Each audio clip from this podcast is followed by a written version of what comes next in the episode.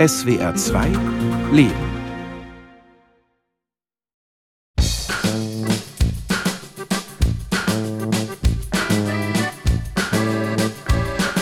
Mein Name ist Hobel Greiner, ich bin Musiker und Filmemacher und wohne seit 1988 hier in Konstanz in der Cherisy-Kaserne.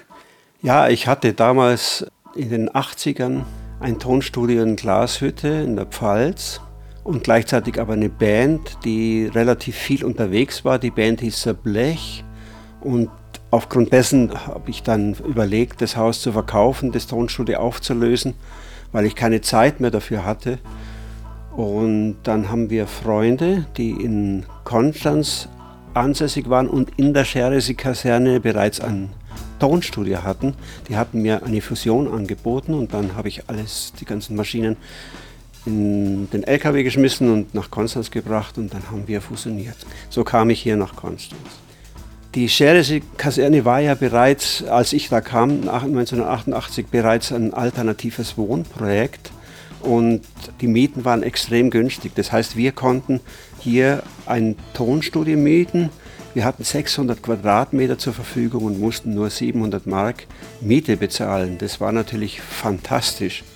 Am Anfang hatte ich selber ein kleines Zimmer in dem Tonstudio und später habe ich dann eine große Wohnung zur Verfügung gestellt gekriegt mit meiner Familie, Frau Claudia und zwei Kindern. Und wir sind dann quasi einen Block nordwärts gezogen und hatten eine große Wohnung zur Verfügung. Da hat sich auch langsam die Digitaltechnik entwickelt und so ein großes Studio schien mir dann immer sinnvoll. Und ich bin aber hier mit meiner Familie wohnen geblieben und wir haben uns dann mehr und mehr auch involviert in diese Vereinsgeschichte hier, die basisdemokratisch organisiert war. Es kam der Tod geritten, bei Cheresi am 3. Mai. Wild stürmten an die Briten, wir waren auch dabei. Da hagelt es Granaten und regnet Blei und Stahl. Manch lieben Kameraden sah ich zum letzten Mal. Also viele Fragen nach dem Namen Cherisy, wo kommt der eigentlich her? Historisch ist Cherisy zwar ein Ort in Frankreich, in dem 1916 eine Schlacht geschlagen wurde mit Zehntausenden von Toten im Rahmen der sogenannten Somme-Schlachten. Und da war ein Regiment, ein Infanterieregiment aus Konstanz beteiligt. Und die Nazis, die diese Kaserne 1936 gebaut haben, die wollten sie ursprünglich Hindenburg-Kaserne nennen. Und dann kam dieser Veteranenverband der Soldaten aus dem Ersten Weltkrieg und hat gefordert, Moment, wir wollen hier auch als Helden etwas verehrt und gefeiert werden. Und dann hat man das nach dieser Schlacht Cherisy, eben Cherisy-Kaserne genannt. Es gibt im Übrigen auch ein Cherisy-Lied, kommt auch im Film vor. Ja, wie kam es zum Film? Also es muss ich ein bisschen ausholen. Vor einigen Jahren hat ein Freund von uns die Diagnose Lungenkrebs bekommen und wir haben dann zusammen überlegt, was können wir jetzt für den tun, um den mental ein bisschen zu unterstützen. Einer unserer Freunde hat dann gesagt, er baut eine Figur aus der griechischen Mythologie, den Herakles mit einer Schlange in der Hand, als Symbol für die körperliche Kraft, für die Gesundheit. Und ich war dann das erste Mal überhaupt bei dem zu Hause, weil wir hatten uns immer irgendwo anders getroffen und habe gesehen, die ganze Wohnung steht voll mit Kunst. Kunst, die er selber macht und ganz tolle Werke eigentlich, aber er macht es nur für sich, das hat keiner gewusst. Und ich habe mir dann später gedacht, man müsste eigentlich einen Film drüber machen, über Menschen, die etwas besonders leisten, aber nicht so in der Öffentlichkeit stehen. Weil in unserer Gesellschaft, wenn man von großen Menschen spricht, dann spricht man meistens von irgendwelchen Megastars, von Menschen, die viel Geld haben, viel Macht haben, von Politikern. Aber eigentlich ist ja unter Umständen ein wirklich großer Mensch auch in deiner Nachbarschaft und du weißt gar nicht, was der macht. Ich habe dann diesen Film gemacht, das waren acht Porträts und mir ist dann später aufgefallen, dass vier Porträts allein von Menschen waren, die hier in der Cherisy angesiedelt sind und hier wohnen und arbeiten. Und dann habe ich gemerkt, dass die Cherisy schon auch irgendwie sowas ist wie eine kleine Denkfabrik, in der ganz interessante Ideen gesponnen werden. Diese Kaserne ist eigentlich die zweite europaweit, die durch ein alternatives Projekt genutzt wird. Die erste Kaserne, die ist in Kopenhagen, das war Christiania. Ich heiße Bernadette Mesen. Ich wohne seit 1983 hier in diesem Gelände, in diesem Projekt. Ich bin Grafikdesignerin und ich wollte eigentlich am Anfang, als ich nach Konstanz kam, höchstens vier Jahre bleiben. Jetzt sind es bald 45 Jahre oder so. Ich kannte den Dieter Bellmann, der eigentlich derjenige ist, der das Projekt leben ließ, schon von früher. Wir haben zusammen in der evangelischen Studentengemeinde gewohnt und das war so ein Sammelsurium von allen liberalen und linken Bewegungen hier. Und das war eine WG. Und das Projekt selbst ist für mich eine ideale Form zu wohnen, besonders in Städten wie Konstanz, die sehr teuer und sehr verbaut sind, habe ich das Gefühl, es ist ein großes Privileg, hier wohnen zu können. Also mein Name ist Dieter Bellmann. Ich bin gewissermaßen als längstes hier tätiges Mitglied und Mitgründer dieses Projektes das historische Gedächtnis von Beruf bin ich auch Historiker einerseits, andererseits Physiker. Ursprünglich wollte ich mal Lehrer werden am Gymnasium und bin dann hier hängen geblieben in der spannenden Aufgabe, eine ehemalige Kaserne, die damals, ich denke wohl die erste in der Bundesrepublik Deutschland, frei wurde, habe ich damals zusammen mit meinen Freunden und Mitkämpfern aus der evangelischen Studentengemeinde dieses Projekt ins Leben gerufen. Im Jahr 80 war das hier schon so, dass große Wohnungsnot geherrscht hat, vor allem für Studenten und für Leute mit wenig Geld. Und so hat sich eine Clique von Leuten gebildet, die politisch interessiert waren und auch so ein bisschen an Aktionen und haben uns ausgedacht, welches Haus wir in Konstanz besetzen wollen und sind dann auf das alte Fernmeldeamt gekommen und dann haben tatsächlich eine Handvoll Leute Flugblätter gedruckt und hier in den Kneipen verteilt und dann sind zehn Leute in das Haus rein und innerhalb kurzer Zeit haben dann sehr viele Leute da schon gewohnt, so circa 50 Leute. Und dann ging es mit Verhandlungen los.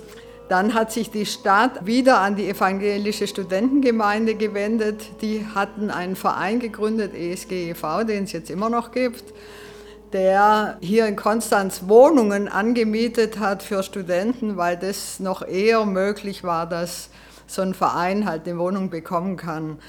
Und die wurden dann quasi als Vermittler zwischen Stadt und Hausbesetzer eingesetzt. Das heißt, diese leerstehenden Gebäude, sie standen schon drei Jahre leer, nachdem die französische Garnison abgezogen war, haben wir den kühnen Gedanken gefasst, hier improvisiert Wohnungen für Studenten, Familien und so weiter zu bauen. Kühn war der Gedanke, weil wir hatten alle von Tuten und Blasen, wie man so sagt, keine Ahnung.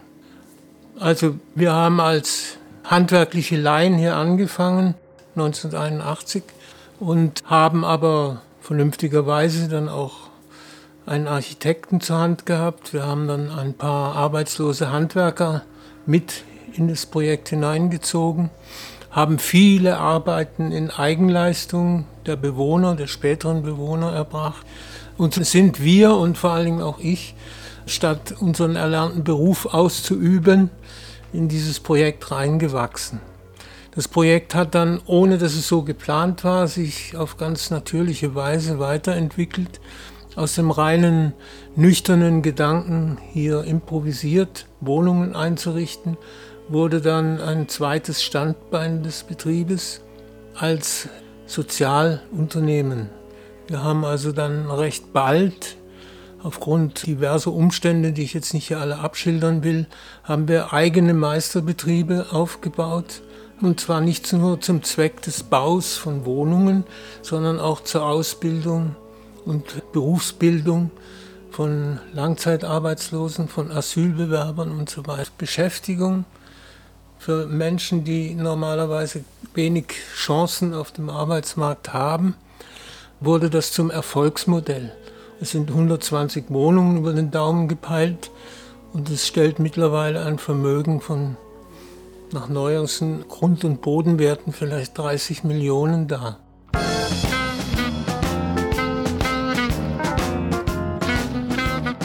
Also für mich ist es mega spannend, weil hier findet reger Austausch statt. Es kommen immer wieder neue Leute, alte Leute gehen und es sind viele Künstler auch dabei. Paul Amroth ist zum Beispiel zu erwähnen, das ist ein guter Freund von mir, der seit Anfang der 90er hier lebt. Das ist ein Musiker, der aus New York kommt, der stand mit der Janis Joplin auf der Bühne. Der hat eine Band mit den James Brown Bläsern und wir haben immer in diesen ganzen Jahren, in denen wir hier leben, haben wir immer einen regen Austausch gemacht. Und da kommen zum Beispiel auch Theaterleute aus Burkina Faso oder aus anderen westafrikanischen Staaten. Und dann gibt es Sessions, die man macht unten am Lagerfeuer auf einer großen Wiese. Und durch das, dass es so ein kultureller Hotspot ist, zieht es irgendwie die Künstler magisch an. Und. Hier habe ich auch einen Mohamed Badawi kennengelernt. Das ist ein sudanesischer Künstler und Musiker, mit dem ich viel zusammen gemacht habe. Mit dem war ich im Sudan dann und habe im Sudan Produktionen realisiert. Und das war das Spannende für mich, dieser kulturelle Austausch, dieser, dieser künstlerische Austausch.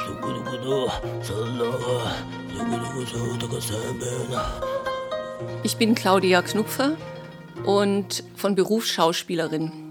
Für mich war es fantastisch, hierher zu kommen, weil das eine komplett andere Art von Nachbarschaft ist, ein komplett anderes Verhältnis, eine ganz andere Freiheit im Verhalten und weitaus weniger Misstrauen dem Nachbarn gegenüber, wie ich es in den Mietwohnungen erfahren habe. Es ist erstmal schwer, als Alleinerziehende überhaupt eine Wohnung zu finden.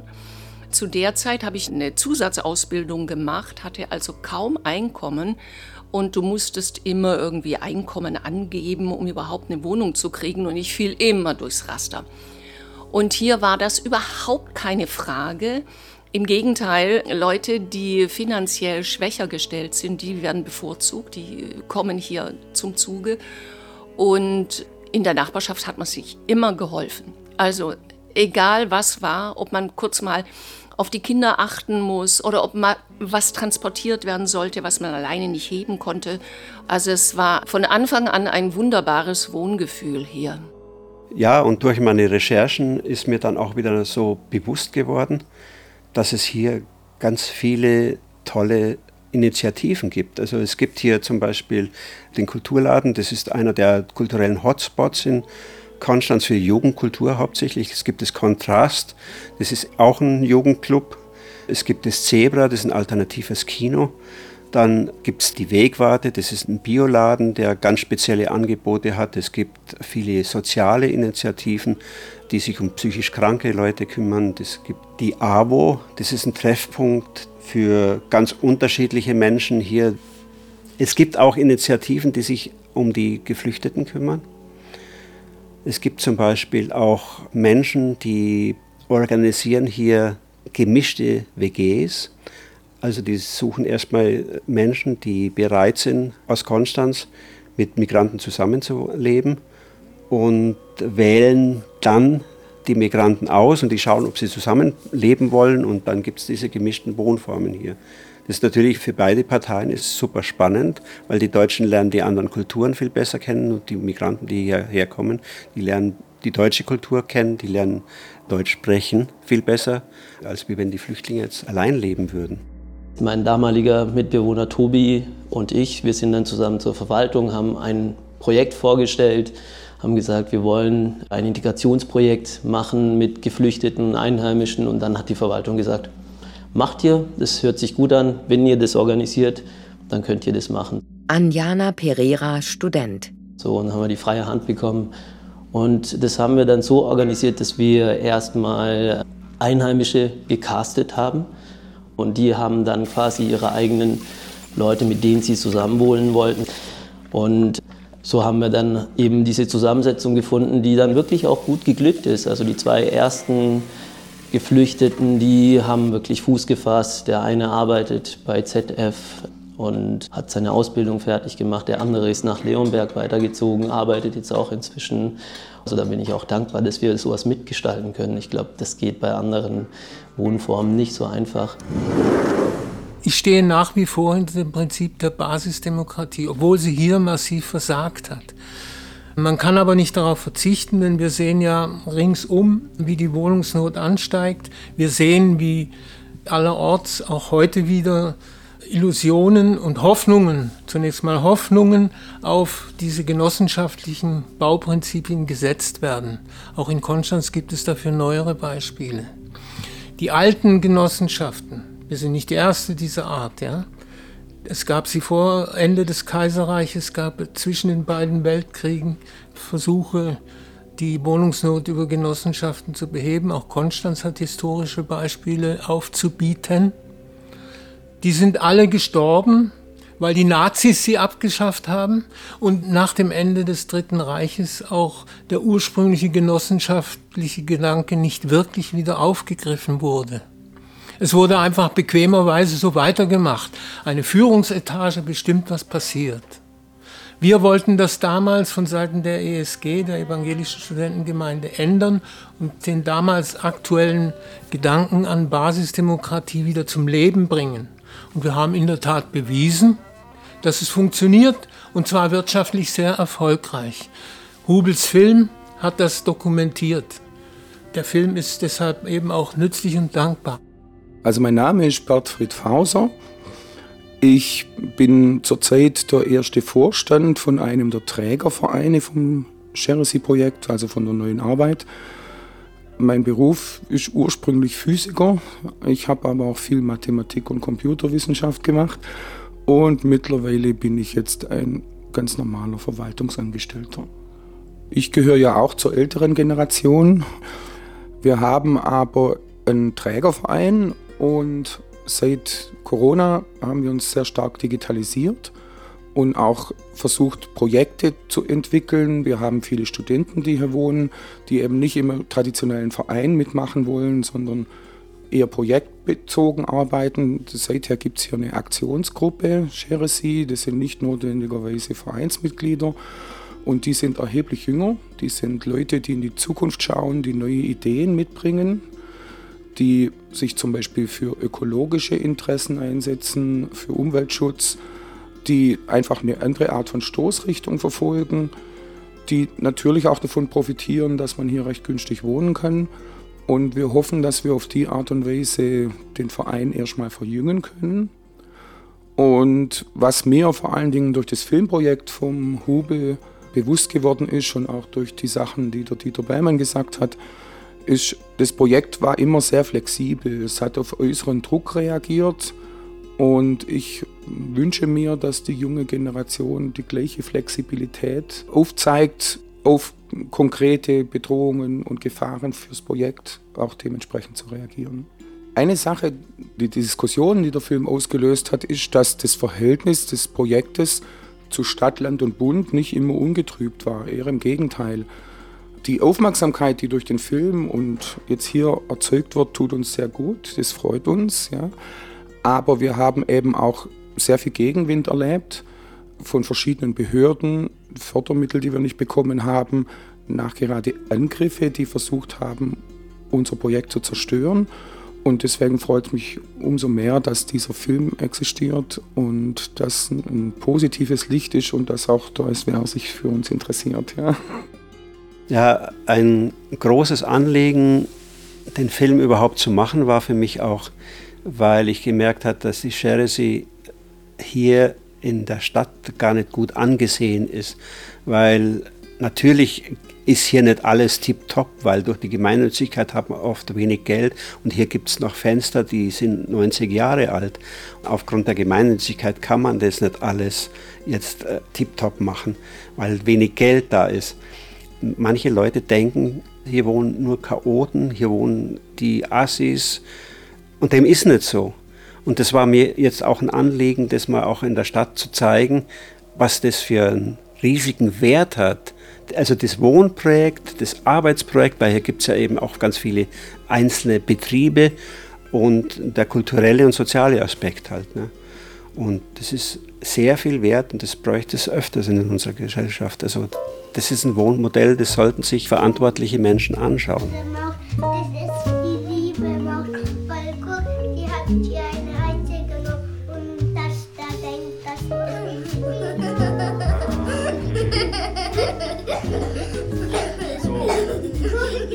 Bevor ich mich hier dann äh, beworben habe, war es so, dass es hieß, wohin gehst du ins Cherisy? nee, da würde ich nicht hingehen. Ja, das ist so bei manchen sogar, die dann sagen, also nee, das ist kein schönes Wohngebiet so ungefähr. Danja Nikisch, Leiterin Cherisy Kinderhaus. Wir haben eine sehr schöne Mischung. Es kommen Kinder aus der Stadt, es sind Kinder hier aus dem Cherisy-Gebiet und das finde ich eigentlich schön, dass das so eine Mischung ist. Und die Umgebung finde ich etwas ganz Wertvolles, weil drumherum wir haben so viel Grün, wir haben so viele Bäume. Jetzt gerade im Herbst Nüsse, Bucheckern, Kastanien. Das ist so ein richtiges Areal hier, in dem die Kinder mit uns auch einfach spazieren gehen können und drumherum vieles zu finden ist, ja. Ich denke, es gibt viele Leute hier, die eine ähnliche Sichtweise haben, wie sie gern wohnen möchten. Es gibt eine super Mischung aus Alten und Jungen. Das kommt daher, dass, ich weiß nicht, ich glaube, zwei Drittel der Bewohner Studenten sein müssen nach unserer eigenen Auflage. Und es gibt Familien, die zum Teil schon in dritter Generation hier wohnen. Es gibt große Wohnungen, es gibt vor allem viele Bäume, die wir auch großenteils selbst gepflanzt haben. Es ist eine grüne Oase hier in der Stadt und es ist alles bezahlbar. Das finde ich ganz, ganz toll. Wir wollen keine Freiheit nur auf dem Papier. Wir wollen keinen Bullen, der uns kontrolliert. Wir wollen keinen Chef, der über uns steht. Wir wollen keinen, der uns leiser dreht. Wir wollen einfach nur leben. Wir wollen einfach nur leben. Wir wollen einfach nur leben, so wie es uns gefällt. Wir haben keinen konkreten Plan für die Zukunft. Wir sind schon seit zwei, drei Jahren dran, überhaupt erstmal rauszukriegen, was wir wirklich wollen. Das war ein schwerer Prozess, weil es eben eine große Spannung zwischen den eher traditionellen Ideen, auch von der Gründergeneration gibt, die sehr stark politisch auch engagiert ist und die das Projekt dadurch erst ins Leben gebracht hat und möglich gemacht hat und einer jungen Generation, wo wir das Gefühl haben, dass die zum Teil das einfach hinnehmen, dass es das Projekt gibt. Es ist schon so alt, dass für junge Leute das schon immer da war, ja. Und die einfach diese politische Seite nicht wirklich ernst nehmen. Und da gibt es einen Diskussionsbedarf und an dem arbeiten wir.